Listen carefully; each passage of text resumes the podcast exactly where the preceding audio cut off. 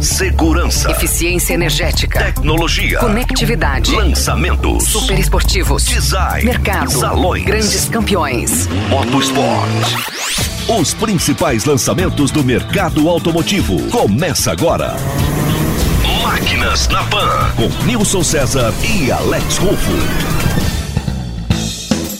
Olá, meus amigos. Começamos mais um Máquinas na Pan, já abastecendo o tanque do seu carro com combustível de altíssima octanagem para você acelerar forte com a equipe do nosso programa, o Muscle Cars, mais emblemáticos do planeta. Você vai acompanhar também um test drive eh, na pista de Húngaro Ring com a McLaren 600 LT de 1 milhão e 700 mil reais. Olha que maravilha, hein?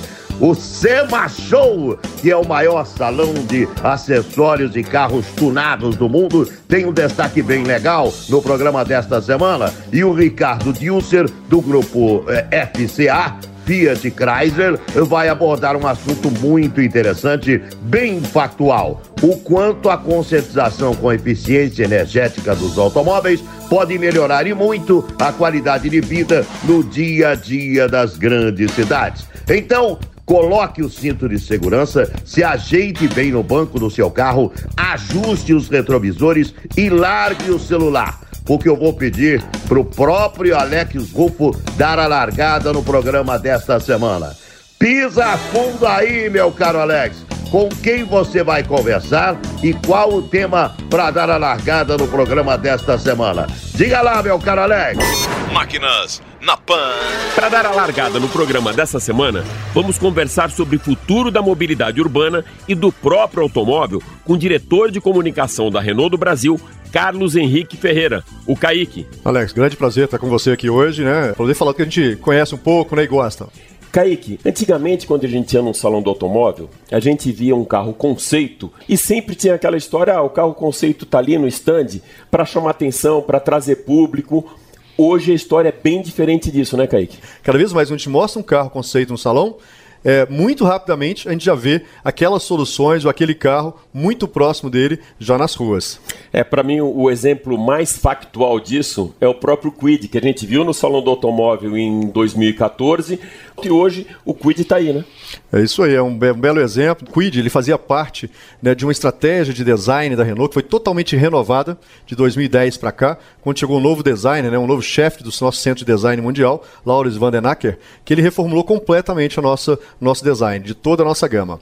E essa reformulação passou por um conceito interessante, que é o seguinte: o carro ele é útil para os clientes é, em determinadas, em diferentes fases e necessidades da vida.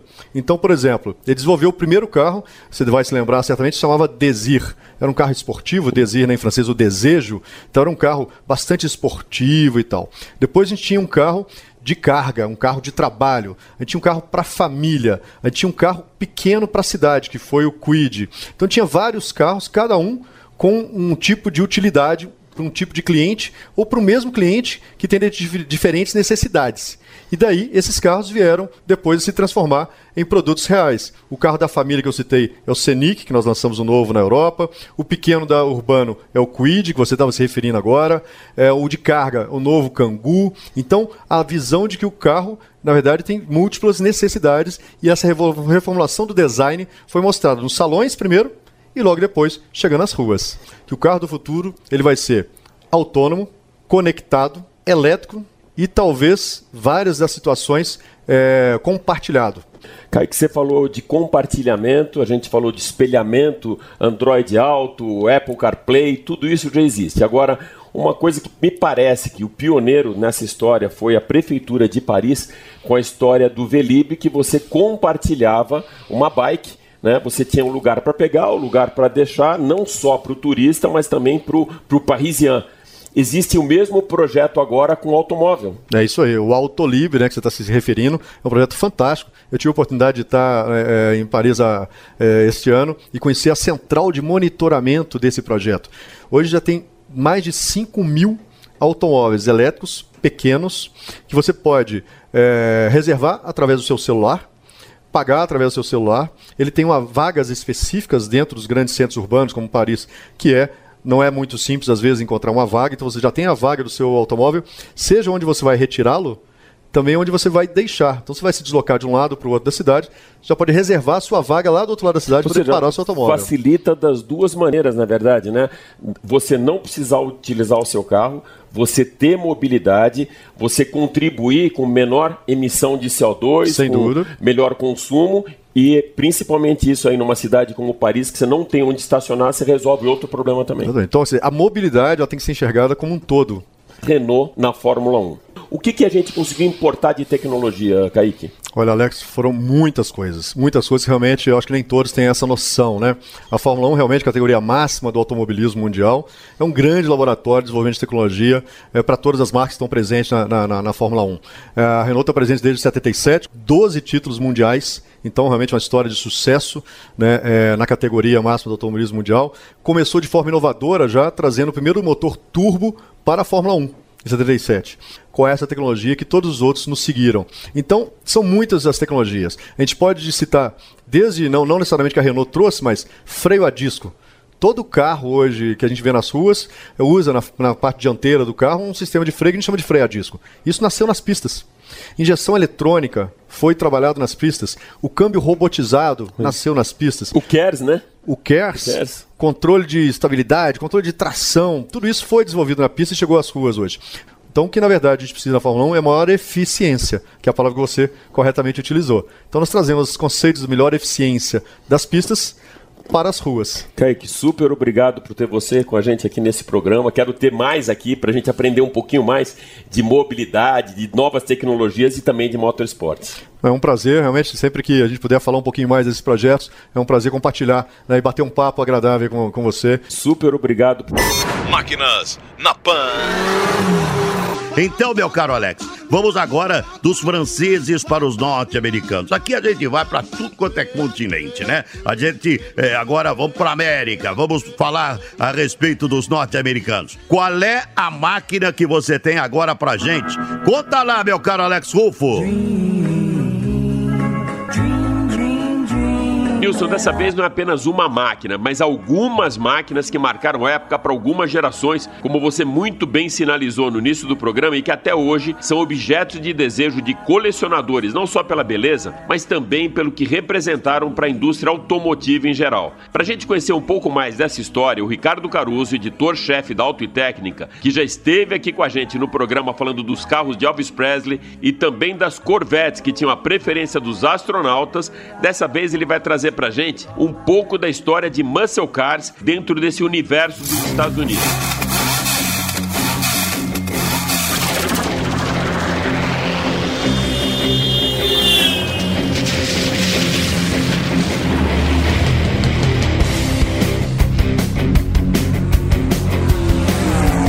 Caro amigo Ricardo Caruso, super obrigado por mais uma vez participar com a gente no Máquinas na Pan. Obrigado, Nilson. Obrigado, Alex. Caruso, como teve início essa história com os muscle cars nos Estados Unidos? Alex, isso é histórico, né? No fim da Segunda Guerra Mundial, eh, a Europa destruída pegou o caminho de carros econômicos, pequenos, motores pequenos, e os americanos foram para o lado da opulência, que eram carros grandes, eh, exuberantes, cheios de cromados e com motores enormes. E voltou agora isso, ou seja, enquanto tinha crise, os caras começaram a pensar em eficiência energética e agradar os acionistas das montadoras. O, o mercado começou a recuperar, eles voltaram para essência. Assim, sempre que dá uma crise no, no- no mercado americano, eles diminuem a, a bola, né? Eles baixam a bola e trabalham com, com motores menores e tal, mas a gente sabe que isso é por pouco tempo. Recuperou o poder econômico, volta os motores grandes, consumo de gasolina deixa de ser problema e o combustível é barato por lá. Caruso, quando começou a história dos muscle cars nos Estados Unidos e teve algum gatilho para isso? Teve,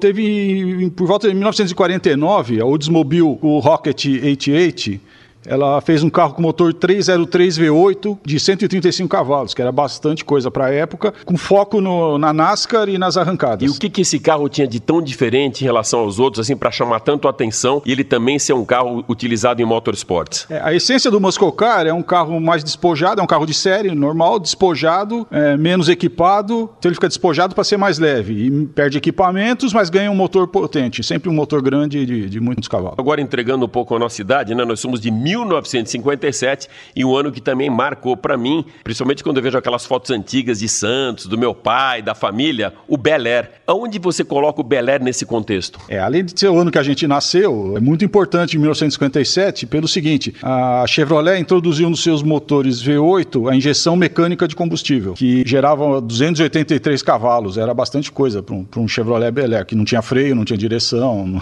a suspensão era ruim e tal, mas andava muito. Então o marco disso é, é a injeção mecânica de combustível num, num, carro de linha. E também logo depois disso, um outro carro que a gente lembra muito icônico, né, junto com o Bel Air, era o Impala. E aqui no programa a gente já trouxe uma vez o Edgar Piccoli, né, o apresentador do Morning Show, e a gente fez alguns bate-bolas aí sobre músicas e carros. Tem alguma que a gente possa valorizar com o Impala? Ah, tem. O Impala, na, no começo dos anos 60, surgiu com o motor 409, 409. Era 409 polegadas cúbicas, é um motor bastante grande, né? E de 409 cavalos também. Isso no Impala e marcou época. Talvez seja o mais marcante dos motores usados nos muscle cars. É um carro que fazia um Impala aí de 0 a 100 km por hora em 6 segundos, que é um absurdo, né? E foi tão marcante isso que virou até uma música dos Beach Boys, que chama 409. Onde entra nessa história o Pontiac, né? Que o gringo chama de Pontiac Pontiac, ele também tem uma relevância grande entre os muscle Tem os Pontiacs, ou Pontiacs, é, a marca era a linha esportiva do Chevrolet, da GM, não do Chevrolet. O Chevrolet era um carro mais popular, o Desmobil um pouco mais luxuoso, o Cadillac ultra luxuoso e o Pontiac o, o mais esportivo. Às vezes era a mesma carroceria com preparações diferentes de mecânica, né? Em 62, por exemplo, teve o Catalina com motor 421, que tinha 405 cavalos de potência, que era bastante coisa no motor 389 V8, também bastante grande. Quando a gente fala então de potência, a gente fala de turbo, de supercharger, de compressor. Explica um pouquinho a diferença dessa história toda para a gente saber o que, que é um turbo, o que é o supercharger, o que é simplesmente o compressor? É, o compressor, o supercharger, é um compressor mecânico que é acionado por correia e polia. E o turbo compressor ele é acionado pelos gases de escapamento. Os americanos preferem o supercharger, os europeus preferem o turbo compressor. A diferença é que o supercharger ele começa a incrementar potência e torque desde as baixas rotações e o turbo a partir de média para alta rotação só. Bom, já que a gente está falando então com o Ricardo Caruso, que é o editor-chefe da Auto e Técnica, eu vou pedir aqui então o Editor's Choice, ou seja, a escolha do editor entre os muscle cars aí que ele já viu permeando esse mercado. Ah, o meu preferido é o, é o Pontiac Transan. Ele surgiu em 1970 usando um motor 400 V8 com 370 cavalos. Eu cheguei a ter um em 1978 com 455 polegadas cúbicas no motor e mais ou menos uns 400 cavalos também, que era um carro descomunal de usar. Carlos, e por que, que ele é o teu predileto? Ah, porque ele é o que tem desenho mais agressivo de todos, é um carro maravilhoso, que é a mesma carroceria do Camaro Type LT, mas esse carro é tão interessante que ele foi estrela no filme Agarra-me se puderes, do Burt Reynolds, em 1977. Ele usava um Transan preto para fazer o contrabando de bebida dele. Ah, eu lembro disso. Não sei se o Nilson César lembra, mas o carro, na verdade, era só um disfarce, né? Para os caras passarem do, um caminhão de bebida. Então, Burt Reynolds, a bordo desse Transan, levava a polícia junto com ele enquanto os caras passavam. Já já a gente vai ter esses muscle cars aqui no Brasil. A gente já tem o Mustang, já tem também o Camaro. Eu sempre pergunto para a GM quando vai ter o Corvette. Você gostaria de ver o Corvette aqui no Brasil, Caruso? Gostaria, mas o Corvette tem um problema de altura. Você não pode levar muita altura do carro, porque ele, ele vai perder estabilidade demais. E ele não consegue andar nas ruas do Brasil, né? Esse é o problema de trazer o Corvette. Nós conversamos com o Ricardo Caruso, o editor-chefe da Auto e Técnica, que mais uma vez prestigiou aqui o Máquinas na Pan. Super obrigado, Caruso. Eu que agradeço e estou à disposição para você e para o Nilson sempre precisa. Valeu. Máquinas na Pan. Meu caro Alex, desses aí que o Caruso citou, né? É, Mustang, Camaro, Corvette, enfim, todos que o, que o nosso querido amigo citou, eu queria que você falasse, Alex, qual é o carro que você gostaria de ter na garagem da sua casa. Conta pra mim, meu caro Alex. Ah, Nilson, de todos esses, para mim, cabia muito bem aí um Corvette 1953, que foi o ano do lançamento da primeira geração dos Corvettes. Vieram ainda mais seis, da C1 até a C7, e foi essa primeira geração, a C1, que introduziu na indústria automotiva a fibra de vidro, Hoje a fibra de carbono e o alumínio eles dominam o mercado, mas na época era a fibra de vidro que deixava os carros mais leves, com uma relação peso-potência muito boa. O motor desse Corvette, Nilson, tinha 6 cilindros em linha, 150 cavalos de potência, atingia 170 km por hora, mas acima de toda essa parte tecnológica aí do Corvette, era o mais bonito dessas sete gerações lançadas nos Estados Unidos.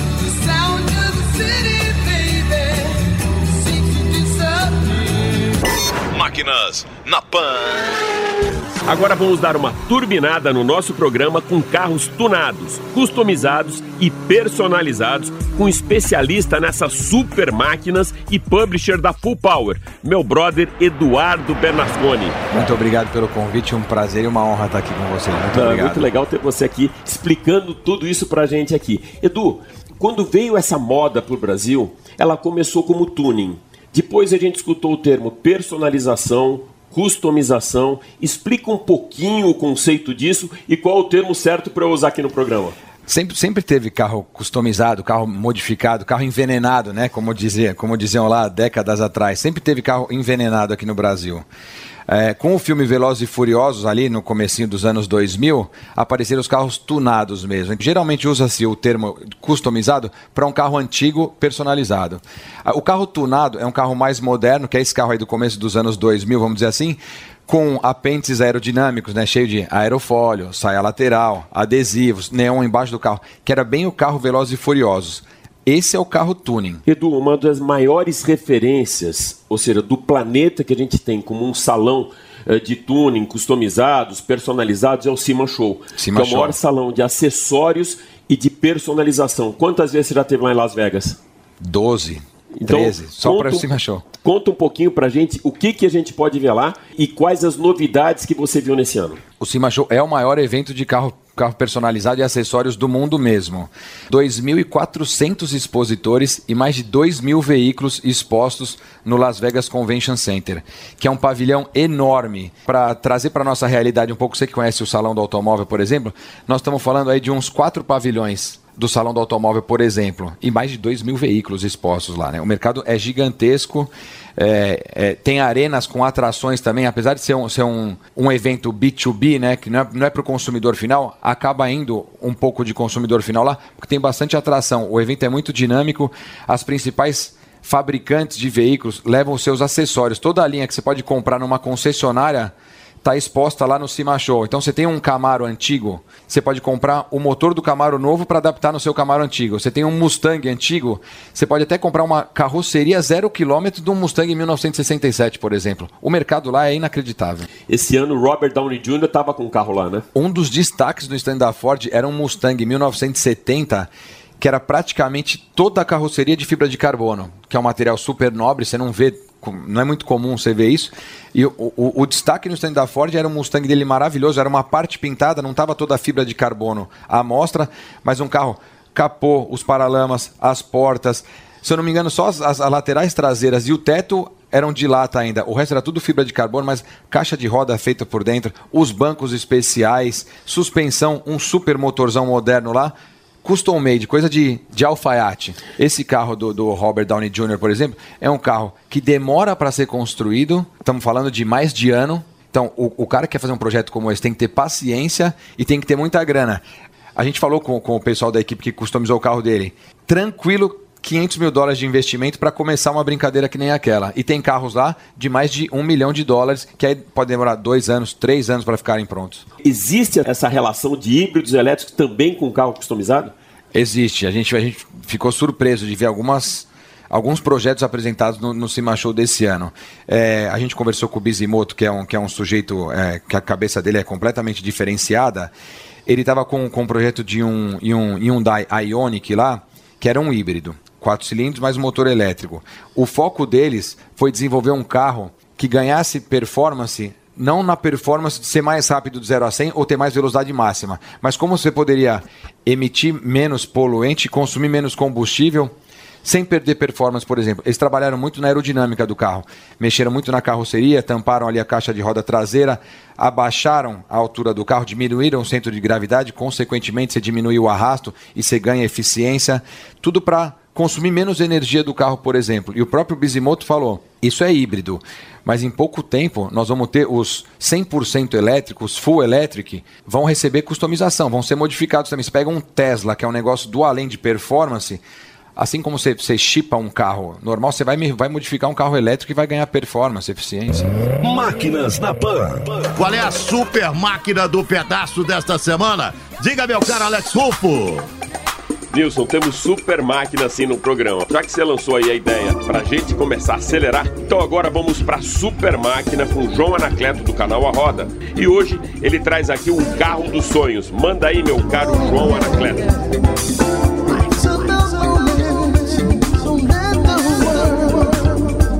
Máquinas na Pan. Grande Alex, muito obrigado pelo convite mais uma vez.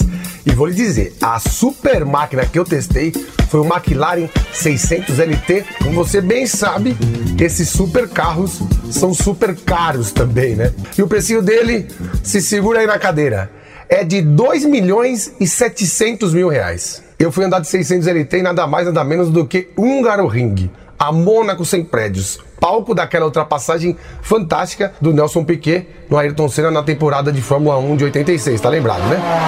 É, tudo bem, o circuito é mais o mesmo, já passou por duas reformas, mas foi um palco ideal para acelerar esse monstro de 600 cavalos e mais de 63 kgfm metro de torque.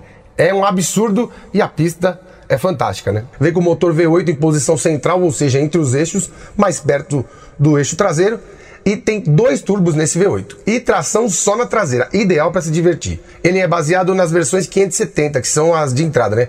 570 GT, 570 LT e 570S, que são as mais baratas da marca, mas também não são baratas, partem de 1 milhão e 800 mil reais. Mas voltando ao 600 LT, ele segue princípios de pista para melhorar muito o desempenho com relação às outras versões. Essa sigla LT vem daquele F1 GTR, o McLaren F1 GTR Longtail dos anos 90, que acabou com os adversários na pista, ganhando 24 horas de Le Mans e vencendo 5 das 11 corridas no campeonato de FIA GT europeu de 97. A Le Mans foi em 95. E a semelhança entre eles não está só no visual Longtail ou nesse, nessa asa traseira maior, não.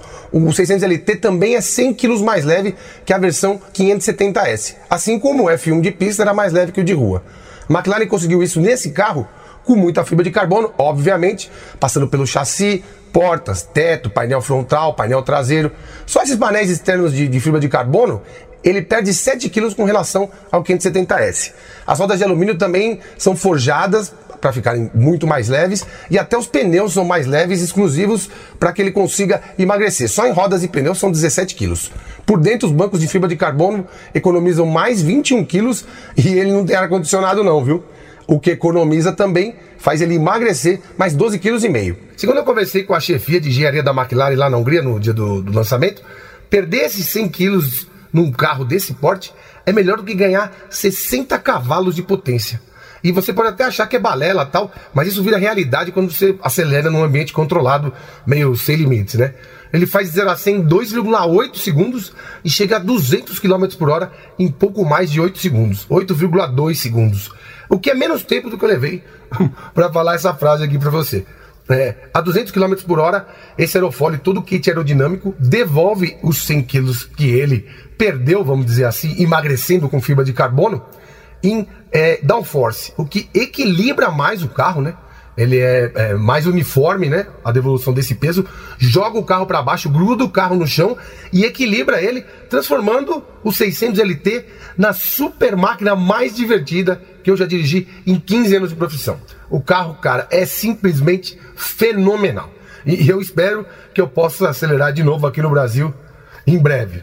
Muito obrigado, eu fico envaidecido, vamos dizer assim, de participar mais uma vez aqui no Máquinas na Pan, que é o melhor programa de rádio sobre automóveis e faço questão de sempre dar minha contribuição assim que você chamar, tá bom? Grande abraço para você, para todos os ouvintes, até a próxima. Legal, João. Com certeza a gente vai ter mais vezes você por aqui com a gente. Máquinas na Pan.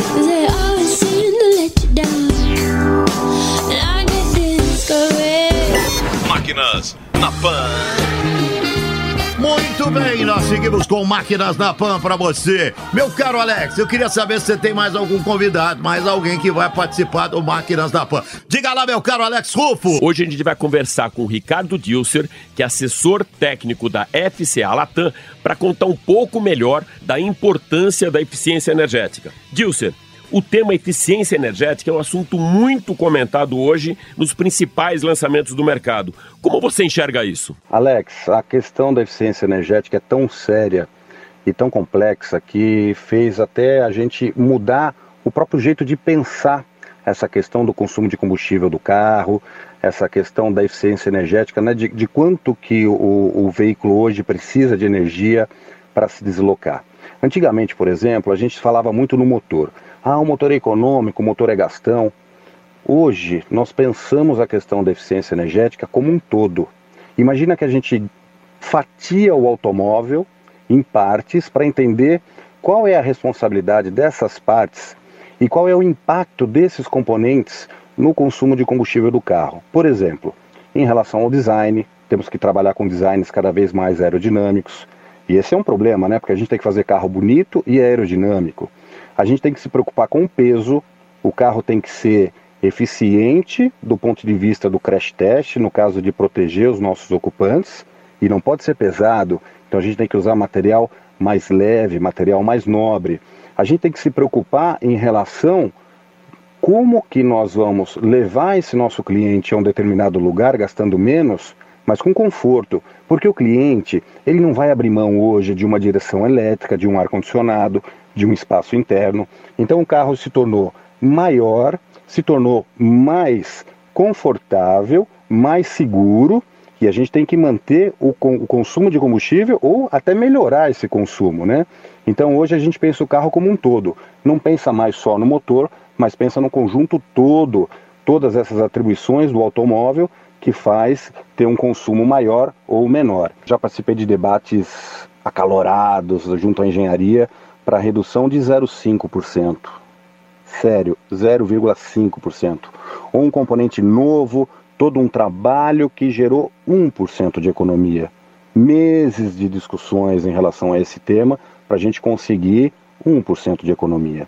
E aí, você olha na rua, você tem ali um carro que está desalinhado, ou com pneu murcho, ou com filtro de ar entupido, ou com a vela gasta, e esse carro chega a gastar 10% a mais do que um carro com a manutenção em ordem.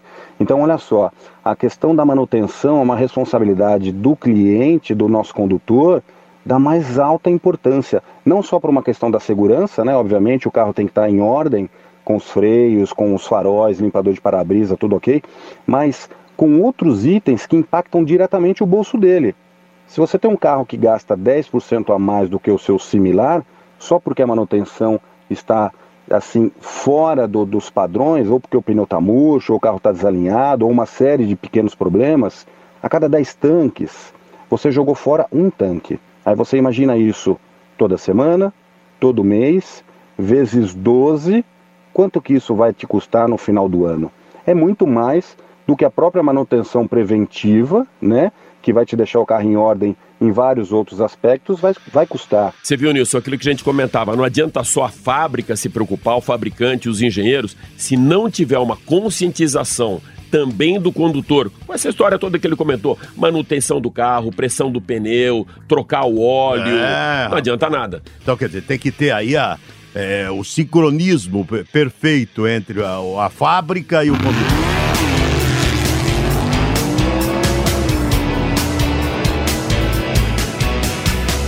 Legal, rapaz. Chegamos ao final de mais um Máquinas na Pan. Tenho certeza que você gostou, hein? A cada semana, um programa muito, mais muitíssimo especial para você. Grande abraço, gente, e continuem com a programação da Jovem Pan.